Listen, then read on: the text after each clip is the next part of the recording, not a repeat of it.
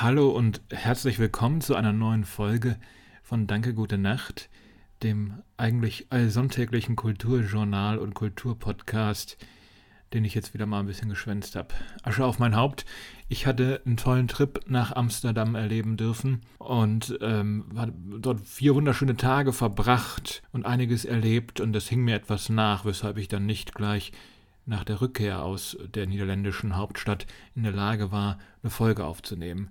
Genug der Rechtfertigung, es gibt nichts Schlimmeres, als sich im Internet ständig entschuldigen zu müssen. Und deshalb verweise ich gleich darauf, dass ich jetzt mal probiere, immer wirklich so zum Freitag hin die Folge zu produzieren.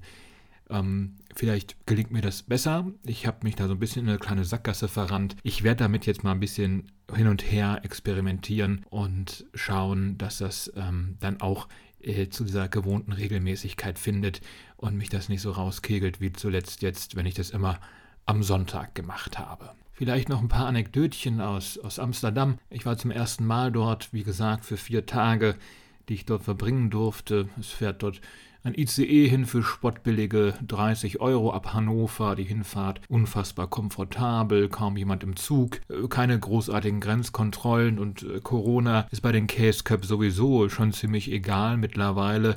Die Maskenpflicht gilt dort nur noch im ÖPNV und ja, ansonsten war man mal im Reichsmuseum, hat die Grachten auf und ab gelaufen, das Rotlichtviertel bei Tag gesehen und den besten Apfelkuchen der Welt gegessen.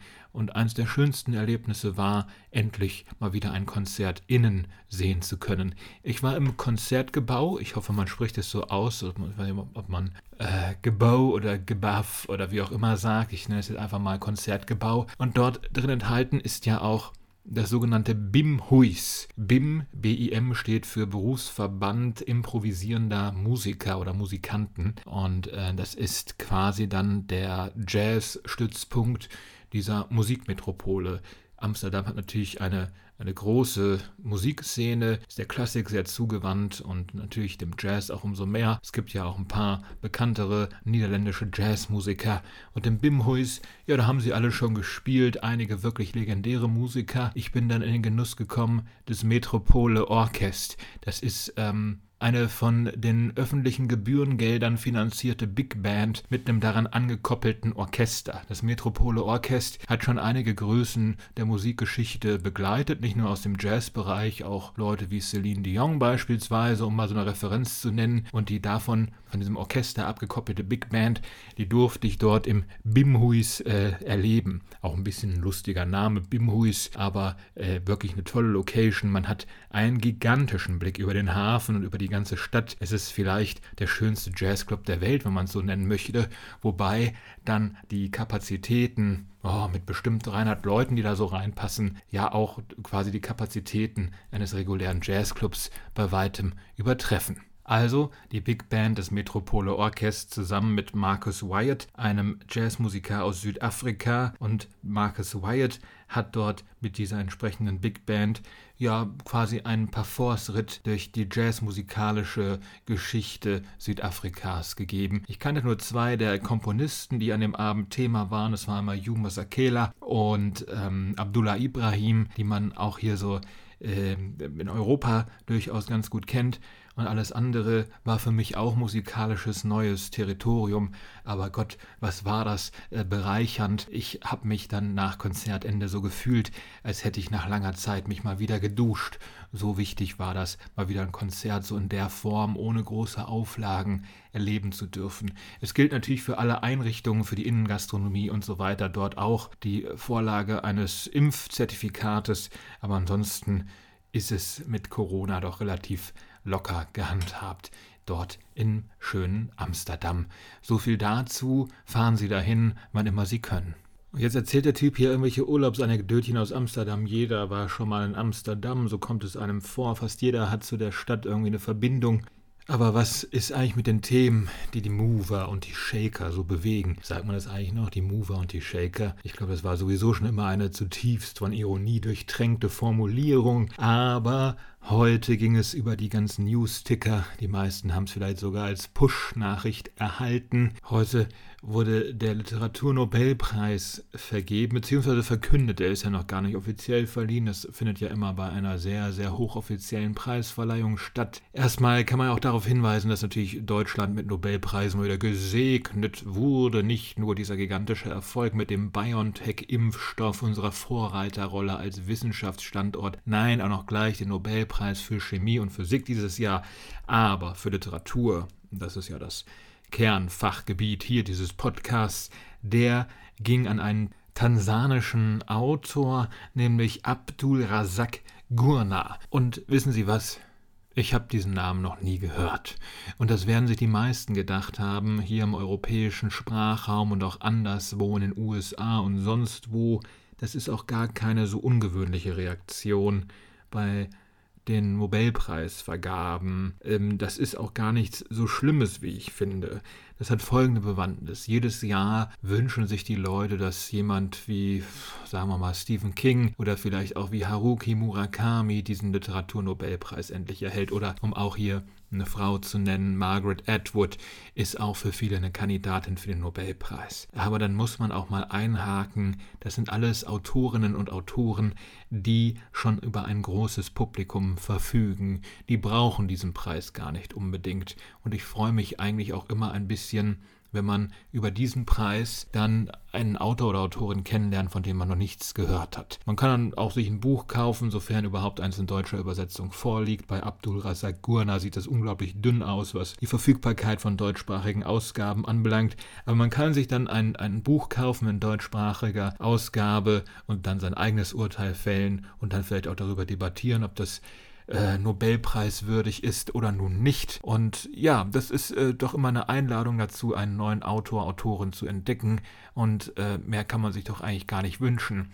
Ob jetzt ein Stephen King, der sowieso schon Multi, Multi, Multi, Multimillionär ist, noch diesen Preis erhält oder nicht. Das ist für so ein Renommee, für seinen Erfolg völlig unerheblich. Beim Haruki Murakami genau das Gleiche. Das Denkmal, das steht, es braucht diesen Nobelpreis nicht. Die Fans wünschen es sich wie so eine wild gewordene Meute, aber ich würde sagen, es bringt auch niemanden weiter in dem Fall. Und jetzt sagen auch die ersten, dieser Nobelpreis für Gurna, der ist ja politisch motiviert. Man möchte sich Vogue zeigen und dem Zeitgeist zugewandt, der voraussetzt, dass man vielleicht ein Werk prämiert, das wie das von Gurna durchaus kolonialismuskritisch ist. Und äh, ja, natürlich sind diese Preise immer Kinder ihrer Zeit. Man kann natürlich auch Leute prämieren, die heutzutage kontrovers betrachtet werden, aber man möchte sich doch irgendwie auch Mühe geben, also dem Publikumszeitgeist so weit zu entsprechen, dass man jemanden findet, den nicht alle kennen, der aber auch ein bisschen das verkörpert, was sich viele so wünschen. Nichtsdestotrotz, ich kann jetzt überhaupt nichts über diesen Autoren sagen. Ich habe den Namen heute zum allerersten Mal gehört. Bestimmt werden bald auf irgendwelchen Büchertischen äh, sich nachgedruckte deutschsprachige Ausgaben finden. Es gibt, glaube ich, zwei, drei Bücher auf Deutsch. Vielleicht kann auch irgendein Verlag auf die ganz, ganz schnelle Nummer äh, die Rechte darauf, äh, daran aufkaufen und dann diese deutschsprachigen Ausgaben nochmal neu auf den Markt bringen. Ansonsten muss man vielleicht zu englischsprachigen Ausgaben greifen in dem Fall. Wie auch immer, Abdul Razak Gurna, ein Literaturnobelpreisträger, mit dem wirklich niemand gerechnet hat. Da stimmt die Berichterstattung auf jeden Fall, von dem habe wirklich auch ich noch nichts gehört und auch viele andere werden von dem noch nie etwas gehört haben. Höchstens Menschen, die sich mit ganz speziellen Literaturen dieser Welt mal auseinandergesetzt haben. Und da bin ich doch leider auch ein bisschen zu eurozentrisch und, und zu sehr auf die USA fixiert und deutschsprachige Gegenwartsliteratur, als dass ich den Namen schon mal gehört hätte. Es wird ja tatsächlich aus dem deutschsprachigen Raum auch immer mal wieder von Jenny Erpenbeck gesprochen, deren aktueller Roman Kairos nun äh, vor kurzem erschienen ist und auch für manche gilt sie als Kandidatin für den Literaturnobelpreis. Nun ja, vielleicht erleben wir das noch, wir werden sehen.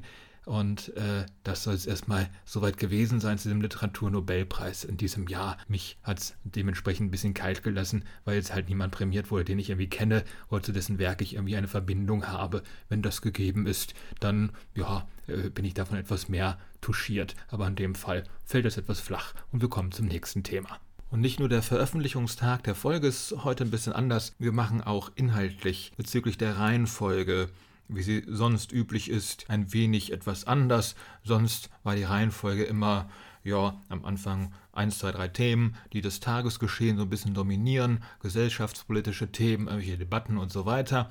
An zweiter Stelle ein Film, an dritter Stelle ein Buch. Und heute, da machen wir einfach mal das Buch an zweiter Stelle.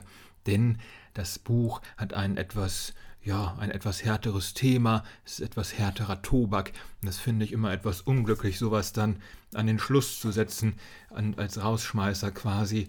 Ähm, das ist man ja auch immer drum bemüht, bei Konzerten vielleicht oder bei Lesungen nicht auf einer so hm, Note zu enden, die sehr, sehr bitter daherkommt und irgendwas schwer verdauliches beinhaltet, äh, mit dem man dann nach Hause gehen muss. Und an die Regeln möchte ich mich auch hier bei diesem Podcast ein wenig dran halten.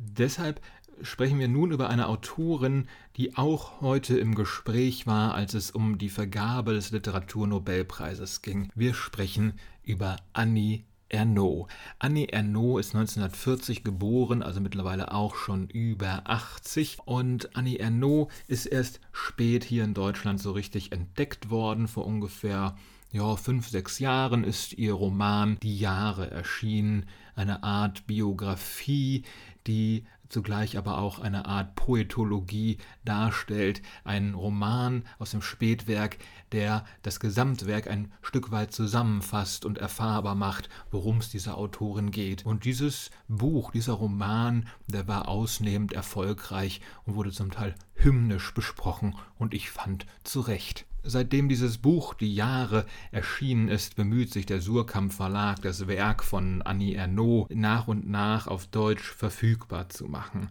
Mittlerweile ist das nun der sechste Band von Annie Ernaux, der erschienen ist. Und vielleicht, bevor ich ganz konkret auf dieses aktuelle Buch mit dem Titel Das Ereignis zu sprechen komme, müsste ich ein wenig versuchen darzulegen, wie Annie Ernaux so schreibt und worüber sie schreibt.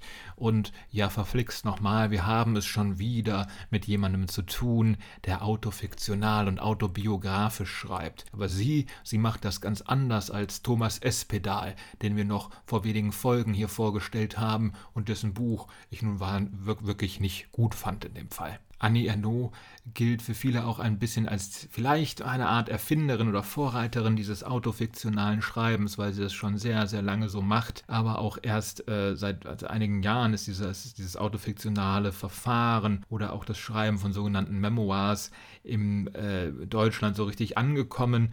Hier hat man sich ja immer ein bisschen davor gescheut, Bücher zu verfassen oder zu, zu rezensieren und ins Blickfeld zu nehmen, die nur einen kurzen Ausschnitt aus der jeweiligen Biografie erfassen. Und Annie Ernaux macht genau das. Sie ist eine Bildungsaufsteigerin. Sie kommt aus einem kleinen Dorf, kommt aus ganz schlichten Verhältnissen. Die Eltern haben eine Mischung aus äh, Krämerladen geführt und angeschlossener Kneipe, war so eine Art Dorfschenke, die die Eltern betrieben haben. Man ist früh aufgestanden und ging umso später ins Bett. Man war ein zentraler Ort des Dorflebens.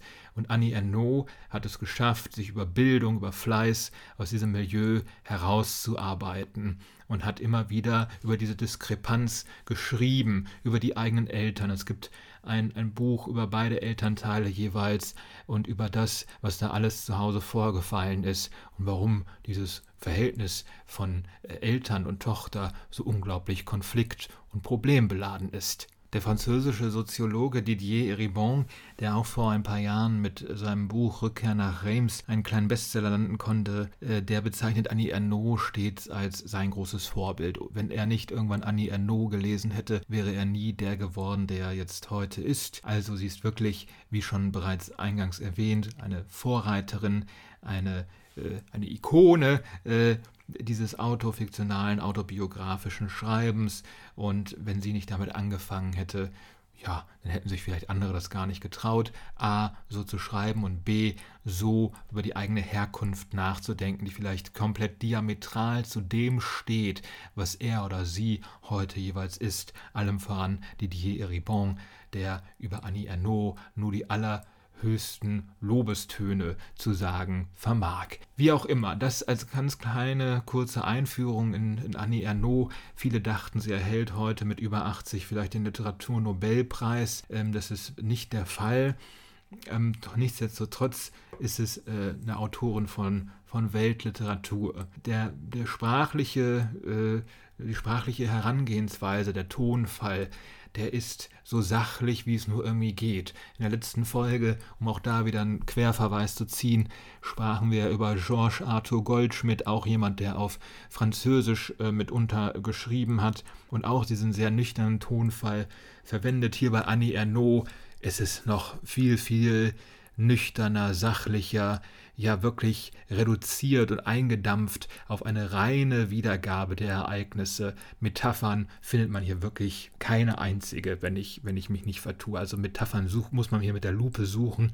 Es ist eine, eine Sprache, die sich komplett dem Bericht und der Einordnung in die eigene Biografie verschrieben hat, wortwörtlich. Und jetzt ist hier bei Surkamp wieder ein Band erschienen, der ist in Frankreich schon vor 20 Jahren etwa erschienen, ein Buch von 2000, 2001 ungefähr, jetzt endlich auf Deutsch. Das Ereignis von Annie Ernaux, französischer Originaltitel L'Evénement. Und hier erzählt Annie Ernaux, wie sie 1962, 63 ungefähr ungewollt schwanger geworden ist. Sie hatte gerade angefangen zu studieren, zweites, drittes Semester. In Paris ist sie da endlich angekommen, hat sich von der ja, kleingeistigen Welt ihres Elternhauses äh, endlich loseisen können und, und möchte aufbrechen in die große Welt. Und dann schläft sie mit einem Kommilitonen und ja, zack, ist sie schwanger. Und dieses Kind ist nicht gewünscht. Sie hat auch gar keine weitergehende Beziehung mit diesem Kommilitonen. Es ist ein, ein One-Night-Stand, vielleicht ein Begriff, den es damals so noch gar nicht gab, aber nun ist sie schwanger und Abtreibung ist illegal in Frankreich. Was also bloß tun? Wir erleben hier ganz hautnah mit, was es bedeutet, wenn man eine Abtreibung als Frau benötigt, einen Schwangerschaftsabbruch, um es mal etwas milder auszudrücken, und man findet nirgendwo Hilfe diesbezüglich. Das ist eigentlich ganz zusammengefasst die Handlung dieses Buches. Und ich nehme hier auch ganz bewusst die Jahreszahl raus. Ich sage nicht, was bedeutet es, bedeutete es, wenn man 1960 eine Abtreibung benötigt hat. Es gibt heute noch genauso Frauen, die äh, Beratung und Hilfe suchen bezüglich des Schwangerschaftsabbruches und diese eben nicht finden. Und dadurch, dass dieses Thema natürlich immer noch hochaktuell ist und die moralische Tragweite hier sich natürlich im Rahmen dieses Podcasts nicht ausdiskutieren lässt, aber wir äh, nehmen es einfach mal so, so hin, dass es das noch gibt und dass es immer noch äh, umstritten ist. Ja, das macht dieses Buch immer noch brandaktuell und genauso erschütternd wie vor 20, 30, 40, 50 Jahren, wann auch immer es erschienen wäre. Es ist wirklich ein Einblick in die Erlebniswelt von Frauen.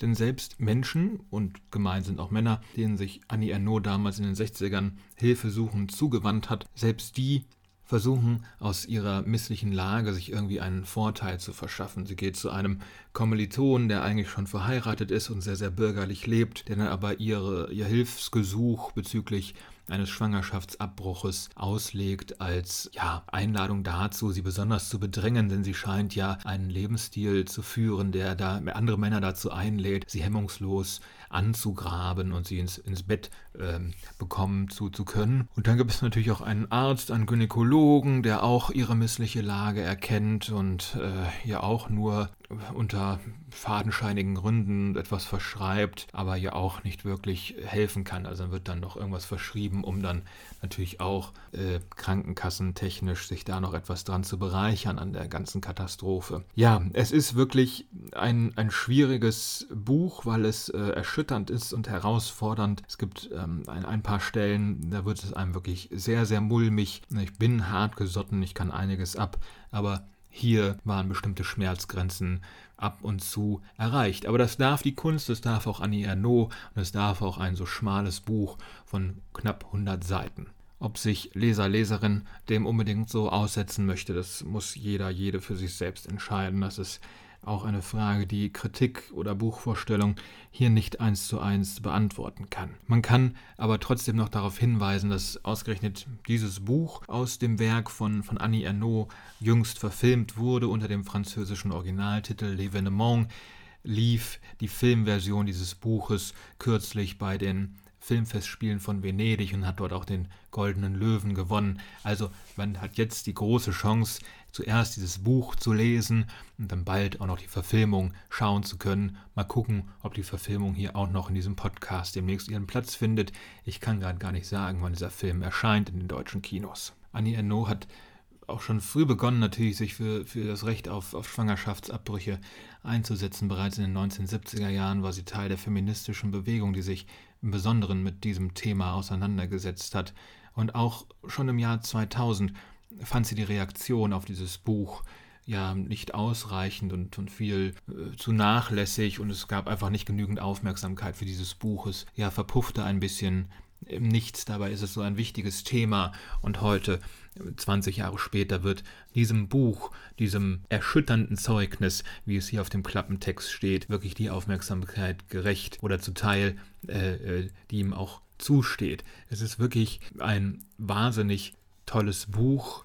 Es ist nichts für zarte Nerven aber ich glaube, dass es jedem weiterhelfen kann oder Einblicke geben kann in eine, eine Welt, äh, die man sich gar nicht vorstellen mag und äh, die ja schwer zu greifen ist sonst. Und hier wird sie so, so plastisch dargestellt und äh, das moralische Dilemma wird greifbar gemacht. Ja, manche Mechanismen der Literaturkritik und der Buchvorstellung die entziehen sich ein bisschen dem Werk von Annie Ernaux, eben weil es so persönlich ist, so direkt. Es gibt kaum Geheimnisse. Natürlich werden manche Personen anonymisiert, aber es ist alles eine Offenlegung. Manchmal hat es fast schon so ein bisschen was von einer Beichte und damit muss man umgehen können. Das macht natürlich Annie Ernaux so als Autorin auch enorm angreifbar, dass jeder so sagen kann, ja, also sie hat sich halt in ihrem Leiden häuslich eingerichtet und macht daraus jetzt so Bücher, äh, die ein breites Publikum finden. Nee, finde ich halt eben nicht. Es ist wirklich ähm, als, als historisches Zeugnis oftmals auch interessant, was es bedeutete, als äh, Frau Teil dieser Pariser äh, Intelligenzjahr zu sein, dieser intellektuellen Kreise, wie man sich dort bewegt hat, wie man, wie einem begegnet wurde, vielleicht auch vor allen Dingen als Mensch, der aus einer anderen Schicht kommt. Und all das hat Annie Ernaux für uns auf ewig festgehalten. Und das ist wirklich äh, Literatur, die etwas konserviert hat, einen, einen, einen Zeitgeist, aber ihn auch kritisch hinterfragt in jedem der Bücher. Und das macht es so faszinierend, Annie Ernaux zu lesen. Vielleicht ist das jetzt nicht unbedingt das perfekte Buch, um in diesen Kosmos von Annie Ernaux einzusteigen. Die Bücher sind alle sehr schmal. Also die Jahre ist schon mit Abstand das längste mit 250 Seiten. Ähm, und sie sind wirklich alle toll. Ich habe sie alle bei mir ganz oben ins Buchregal gestellt. Ich habe mein, meine Bücher nach Qualität sortiert. Unten steht äh, Mittelmaß bis Schrott und oben stehen die Highlights. Und ähm, wenn man mit Annie Ernaux vielleicht anfangen möchte, dann ist das hier zum Einstieg sehr, sehr, sehr harter Tobak, der vielleicht auch erstmal ein bisschen abschreckend wirkt in seiner Bekenntnishaftigkeit. Und vielleicht fängt man erstmal mit einem Buch an wie Der Platz, wo sie wirklich einfach aus ihrer Kindheit erzählt. Also Der Platz oder eine Frau, das sind die Bücher jeweils über ihre Eltern und die bilden für mich den umso besseren Einstieg in das Werk dieser tollen Autorin, wo man nur hoffen kann, dass der Surkamp Verlag weiterhin das Werk so toll betreut. Also Annie Ernaux, das Ereignis, 100 Seiten etwa beträgt der Umfang, Kosten 18 Euro und das Ganze ist erschienen bei Surkamp in Berlin. Und nun genug von diesem etwas schwierigen Thema und diesem etwas schwierigen Buch, aber das trotzdem empfehlenswert ist, hin zu einem Film, der mich wirklich von Anfang bis Ende begeistert hat. Es ist das allererste Mal, dass hier im Podcast eine Dokumentation besprochen wird, zumindest eine, die auch im Kino läuft, die nicht irgendwie äh, beim Netflix nur verstümmelt gezeigt wird und äh, True Crime oder so etwas abbildet. Nein, die Dokumentation Herr Bachmann und seine Klasse zeigt ein Stück Deutschland. Der Film spielt zwar vor der Corona-Krise im Jahr 2017, wenn mich nicht alles täuscht, und dennoch haben wir ja während der Corona-Pandemie nun gesehen, wie wichtig nicht nur Pflegepersonal, sondern auch Lehrerinnen und Lehrer sind. Und dieser Film ja, ist nicht unbedingt vielleicht ein, ein Denkmal für einen Lehrer, aber ein sehr gelungenes Porträt eines Lehrers. Es geht um Dieter Bachmann. Dieter Bachmann ist Lehrer an einer, Stu an einer Schule in Stadt Allendorf. Wer Stadt Allendorf nicht kennt, das ist in Nordhessen, ungefähr eine Stunde entfernt von meiner Heimatstadt Kassel. Ich habe auf jeden Fall schon mal davon gehört gehabt. Allendorf ist noch so ein Name, der sich häufiger mal so durch die Kasseler äh, um, Umfelder so schlängelt. Und in Stadt Allendorf unterrichtet Herr Bachmann eine sechste Klasse. Und die Besonderheit an, an Stadt Allendorf ist die, dass dort 70 Prozent aller Mitbürgerinnen und Bürger einen Migrationshintergrund haben und das schlägt sich natürlich auch auf seine sechste Klasse nieder. Es sind in Herrn Bachmanns Klasse auch mehr als ein Dutzend Nationen vertreten, wenn ich das richtig erinnere. Also sehr, sehr viele unterschiedliche Kulturkreise und auch sehr sehr große Unterschiede, was die Kenntnisse der deutschen Sprache anbelangt. Aber Herr Bachmann, der kann das alles irgendwie auffangen. Das ist ein Mensch, der andere Menschen für sich vereinnahmen kann und deshalb auch so wunderbar geeignet ist, eine der großen Hauptrollen in dieser Dokumentation zu spielen. Ganz am Anfang, die allererste Szene, zeigt einfach nur den Beginn eines Schultages. Die Schulbusse rollen ein an der Georg-Büchner-Schule dort in Stadt Allendorf. Es ist noch, ja, quasi fast mitten in der Nacht, überall ist es noch dunkel und die Schülerinnen und Schüler betreten die Klasse und Herr Bachmann, ja, ermahnt äh, seine Schülerinnen und Schüler, doch bitte nochmal von vorne hereinzukommen denn äh, es haben ja ein paar Leute geredet. Es herrschte gar nicht allgemeines Schweigen.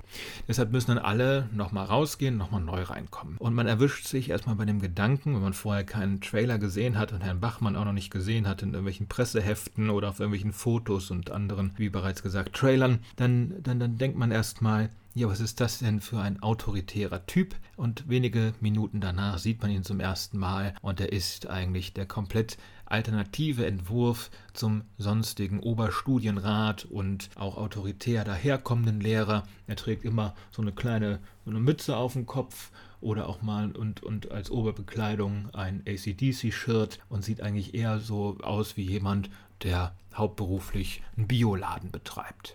Also, ich brauche es gar nicht näher erklären, wir lernen einen wirklich besonderen Lehrer kennen. Jemand, der seine Schülerschaft im, im Griff hat, der von ihnen ernst genommen wird, der sie aber im Gegenzug genauso ernst nimmt, der mit ihnen redet über Persönliches und weniger Persönliches und ja, ihnen quasi das Rüstzeug mit auf den Weg gibt, um irgendwie ein guter Mensch zu werden. Ich glaube, so könnte man die Mission von Herrn Bachmann, der sich selber verschrieben hat, auch ganz gut so gerecht werden und sie wiedergeben. Der Unterricht gestaltet sich dann ja sehr unterschiedlich. Manchmal ist es ganz frontal, gibt ein normales Unterrichtsgespräch, dann wird musiziert, mal werden sich Geschichten zusammen ausgedacht. Es ist ein, ein bunter Mix aus Methoden und alle funktionieren sie irgendwie auch und jedes Kind in der Klasse kann mit diesen Methoden meistens auch etwas anfangen. Die Konflikte, die spielen sich dann eher bei den Schülerinnen und Schülern untereinander ab. Das können manchmal kulturelle Konflikte sein oder aber auch die üblichen Streitereien unter mehr oder weniger pubertierenden jungen Menschen. Ich glaube, die Altersunterschiede sind verhältnismäßig groß, zum Teil in dieser, in dieser sechsten Klasse. Manche sind elf, zwölf, andere werden dann im Laufe des Filmes auch schon 14. Also, dass es dann ab und zu mal ein bisschen knirscht, das verwundert gar nicht so arg. Aber ein Lehrer wie Herr Bachmann kann das alles irgendwie auffangen und meistern und allen Schülern trotz verschiedenen Altersgruppen sehr stark gerecht werden. Und jetzt könnte man als Zuhörer hier schon einwenden, äh, ja, was, was soll ich mir diese Doku angucken? Sie ist übrigens dreieinhalb Stunden lang, ja, also wirklich drei Stunden 37 Minuten geht diese Doku, sie ist auch wirklich nicht kurz. Warum soll ich mir angucken, wie jemand seinen Job gut macht? Ähm, das, das hat ganz simple Gründe, warum das so sehenswert ist. Erst einmal wird Dieter Bachmann als Lehrerpersönlichkeit hier nicht auf irgendein Podest gehoben. Es wird nie gesagt, ja, wenn doch bloß alle Lehrer so wären, so toll, so alternativ, die bringen ihre Gitarre mit, die jonglieren auch mal und sind auch witzig und cool irgendwie und so jung geblieben. Nee, nee, nee, also darum geht's der Regisseurin hier überhaupt gar nicht. Maria Speth heißt äh, die Regisseurin übrigens. Es geht darum, ja, wirklich einfach zu zeigen, wie es auch möglich ist, aber nicht, dass das die Ultima Ratio ist, wie jede Klasse funktioniert, wie jeder Schulunterricht funktioniert, sondern man versucht zu zeigen, ja, so kann es auch gehen, ohne dass es in totaler Anarchie endet. Manch einem mögen sich da die Fußnägel hochstellen. Ja, es ist ein, ein Waldorfschul-Alternativlehrer, der irgendwie denkt, dass alle Kinder nur ein bisschen singen, tanzen und, und Holz schnitzen können müssen und dann wird die Welt auch irgendwie gut, so wie sie ist. Hm, nee, dem würde ich doch widersprechen, weil hier auch noch andere Lehrerinnen und Lehrer auch in der Doku vorkommen, die ganz anderen Unterricht machen und da funktioniert es genauso gut. Ähm, und es ist, glaube ich, aus einer persönlichen Bekanntschaft heraus entstanden, dass ausgerechnet Dieter Bachmann der so porträtierende Hauptlehrer ist in dieser Dokumentation. Aber es geht im Film nicht nur darum, so Spielarten der Pädagogik herauszuarbeiten, es ist auch ein sehr liebevolles Porträt von Stadt Allendorf. Also in Stadt Allendorf gibt es ein Ferrero-Werk und so einen alten, so einen alten Blei- oder Stahlgießerbetrieb, Fritz irgendwas heißt, heißt dieses Stahlwerk, wo wahnsinnig viele Leute arbeiten und auch mit verschiedensten Migrationshintergründen aktiv sind. Also es ist eine wahnsinnig bunt zusammengewürfelte Stadt. Und manchmal sieht man auch nur Ausnahmen, Aufnahmen aus dem Stadtbild. Und es sieht auch alles ein bisschen altertümlich aus, aber wirklich auch dieser Ausnahmestadt, die nicht besonders groß ist, in Deutschland mal ein wenig gerecht zu werden, sie zu präsentieren, ganz beiläufig, ganz nebenbei. Das ist auch ein großer Mitverdienst dieses Filmes, der eigentlich auch funktionieren würde, wenn man das außen vor lassen würde und vielleicht den, den Zuschauer ein bisschen rätseln lässt, was die besonderen Herausforderungen für einen Lehrer wie Dieter Bachmann sein könnten. Und bevor man hier zu viel über den Lehrer spricht, der, glaube ich, auch diesen, diesen Trubel und diesen Ruhm gar nicht so sehr einheimsen möchte, für so bescheiden halte ich ihn allemal, da spricht man dann doch eher lieber nochmal über die Kinder, die in diesem Film zu sehen sind. Allem voran in Erinnerung bleibt da Steffi. Steffi ist erst seit ein ja, vielleicht einem halben, dreiviertel Jahr in Deutschland. Ich weiß jetzt leider nicht mehr, aus welcher Nation sie ursprünglich kam. Es sind einfach sehr viele Nationen, die in dem Film genannt werden. Ich hätte es mir mal alles notieren müssen. Aber Steffi ist für mich ein bisschen der heimliche Star dieses Filmes, denn nicht nur ihre persönliche Veränderung und ihr Erwerb von Deutschkenntnissen, das muss man jetzt mal so bürokratisch ausdrücken, äh, ist erstaunlich, sondern auch ja, wie sehr sie zu einer jungen Frau wird, ohne dass das jetzt allzu platt klingen soll. Aber äh, auf gut Deutsch gesagt, man sieht dann auch schon, wie die Pubertät da sehr, sehr stark äh, eintritt und ähm, wie sich Steffi dann auch unter diesen Umständen anpasst, aber auch verändert, auch wenn es immer wieder mal Konflikte gibt. Die werden alle aufgefangen und ähm, man kann sie nur bewundern, wie sie das alles meistert in so jungen Jahren. Es ist wahnsinnig anrührend und es gibt auch einen Schüler, äh, der boxt nebenbei und äh, es wird auch große Anteilnahme seitens Dieter Bachmann gezeigt, was seine Boxerkarriere anbelangt. Also es sind sehr, sehr unterschiedliche junge Menschen, alle mit unterschiedlichen Bedürfnissen, Interessen. Und das ist ja die eigentliche Herausforderung äh, von, von Schule eine, eine Klasse als Lehrkörper, als Lehrkraft so für sich zu vereinnahmen, dass jeder Einzelne sich da irgendwie ernst genommen und gesehen fühlt, auch wenn man vielleicht nicht jedes Fach unbedingt mag. Und diese Rolle wird von Dieter Bachmann im Laufe des Filmes selbst irgendwie auch ähm, ein Stück weit reflektiert. Man könnte jetzt natürlich denken, dass dieser Mann, der sehr, sehr beliebt ist bei seinen Schülerinnen und Schülern, die ganze Zeit denkt, ja, ich kann das äh, wahnsinnig gut und es ist äh, meine absolute Passion und Lebensaufgabe, jungen Menschen irgendwas beizubringen und ihnen nebenbei zu zeigen, was man fürs Leben so benötigt. Aber dem ist gar nicht so. Es gibt dann eine kurze Sequenz, in der Herr Bachmann eben darüber nachdenkt, dass er immer wieder Selbstzweifel auch hat, was seine Kompetenzen als Lehrer so angeht. Also er ist bei weitem nicht der Superheld, äh, von, von, dem man jetzt erstmal denkt, dass er es wäre, sondern auch ein, ein Mensch wie du und ich, wie das immer so blöd klingt, der auch über sich selbst sehr, sehr stark nachdenkt und manchmal gar nicht weiß, äh, wie er das alles schaffen soll, was ihm so an Herausforderungen im Beruf so äh, erwartet.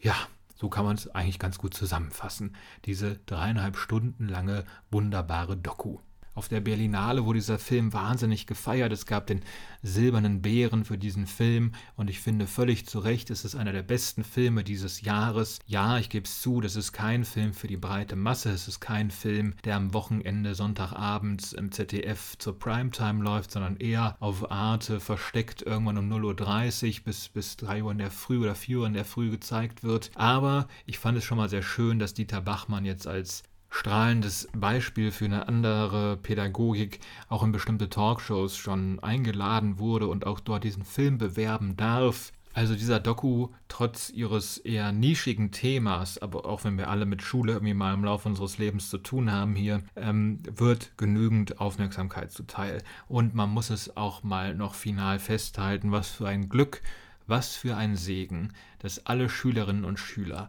und auch deren Eltern zugestimmt haben, dass dieser Film gemacht werden darf. Heutzutage ist ja Datenschutz und mein Kind soll hier nicht gesehen werden und so ähm, sehr, eine sehr weit verbreitete Angst, äh, auch nicht ganz zu Unrecht. Ich finde auch, dass Kinder im Internet natürlich irgendwie mitunter auf bestimmten Plattformen absolut nichts zu suchen haben. Das jetzt auch auszuführen, würde auch zu weit führen. Aber hier in diesem Film mag es sein, dass wir Kinder in sehr schwachen Momenten erleben, äh, die vielleicht nicht unbedingt, ja, jetzt das sind, was man von Kindern sehen möchte, aber alle strahlen sie am Ende. Alle erleben sie ihren ganz persönlichen Triumph an irgendeiner Stelle im Film und niemand wird dort läch der Lächerlichkeit preisgegeben oder sonst irgendwie in irgendeiner Form ja, verheizt für diese Dokumentation. Davon kann überhaupt gar keine Rede sein. Es ist ein großes Glück, dass wir das alles so unverfälscht sehen dürfen und durften, dass diese Kinder sich geöffnet haben, dass alle bereit waren, sich ein bisschen zu öffnen, damit so ein tolles Kinowunder möglich wurde. Dieser Film läuft wahrscheinlich nicht in allzu vielen Kinos, erst recht nicht in irgendwelchen Multiplexen, aber wenn Sie die Möglichkeit haben und auch das entsprechende Sitzfleisch, sich den anzugucken, dreieinhalb Stunden, keine Minute ist dieser Film zu lang, dann schauen Sie Herr Bachmann und seine Klasse. Und jetzt war ich den ganzen Podcast einfach nur begeistert von allem, was so stattgefunden hat, außer vielleicht vom Literaturnobelpreis. Aber ja, hier ist die Begeisterung angebracht. Das ist ein ganz, ganz toller Film. Und nächste Woche wird es hoffentlich auch wieder ganz, ganz toll. Ich kann jetzt schon verraten, dass wir nächste Woche auf jeden Fall, und da führt kein Weg dran vorbei, über den neuen Roman von Jonathan Franzen sprechen werden. Ich habe ihn hier gerade vor mir liegen noch, diesen Wälzer. Es sind schlappe 830 Seiten. Ich habe noch ungefähr 100 Seiten vor mir. Und das schaffen wir auf jeden Fall bis zur nächsten Folge.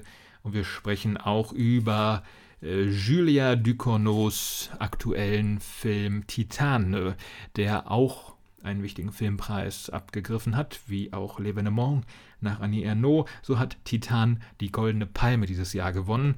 Und es ist ein kontroverser Film, ein Film, der sehr viel mit Elementen des Body Horror arbeitet. Ich muss ihn mir noch ansehen, es soll ein richtiger Schocker sein. Also schon mal äh, für die Zartbeseiteten die Warnung vorab, äh, dass ich mich dann ergötzen kann an, an Schilderungen von extremen Körpermodifikationen. Nein, Scherz beiseite, ich werde mir den Film angucken und ähm, es könnte so ein Film sein, der mir vielleicht gar nicht gefällt, ähm, weil ich ähm, auch Freund von, von krassen Kino bin, aber das Kino von Gaspar Noé beispielsweise, was sehr, sehr krass ist und sehr viel krasse, extreme körperliche Gewalt äh, oftmals äh, als Schauwert irgendwie auch so anbietet, das widerstrebt mir völlig, währenddessen mir so Horrorfilme meistens sehr, sehr zusagen. Naja, das ist jetzt nur eine Prognose, vielleicht sage ich nächste Woche auch, was ein Meisterwerk, äh, gebt da noch zwei Dutzend Preise hinterher. Wie auch immer, nächste Woche auf jeden Fall eine Folge. Ich äh, werde nicht schwänzen und das irgendwie verschieben.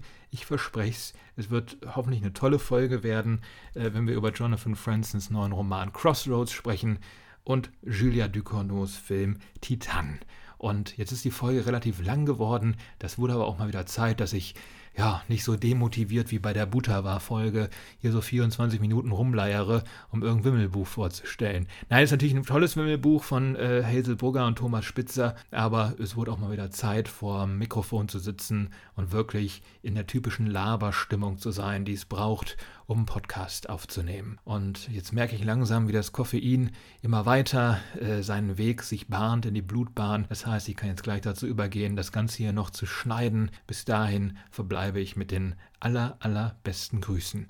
Und ich freue mich, bald wieder die neue Folge aufnehmen zu dürfen und sage bis dahin nur Danke, gute Nacht.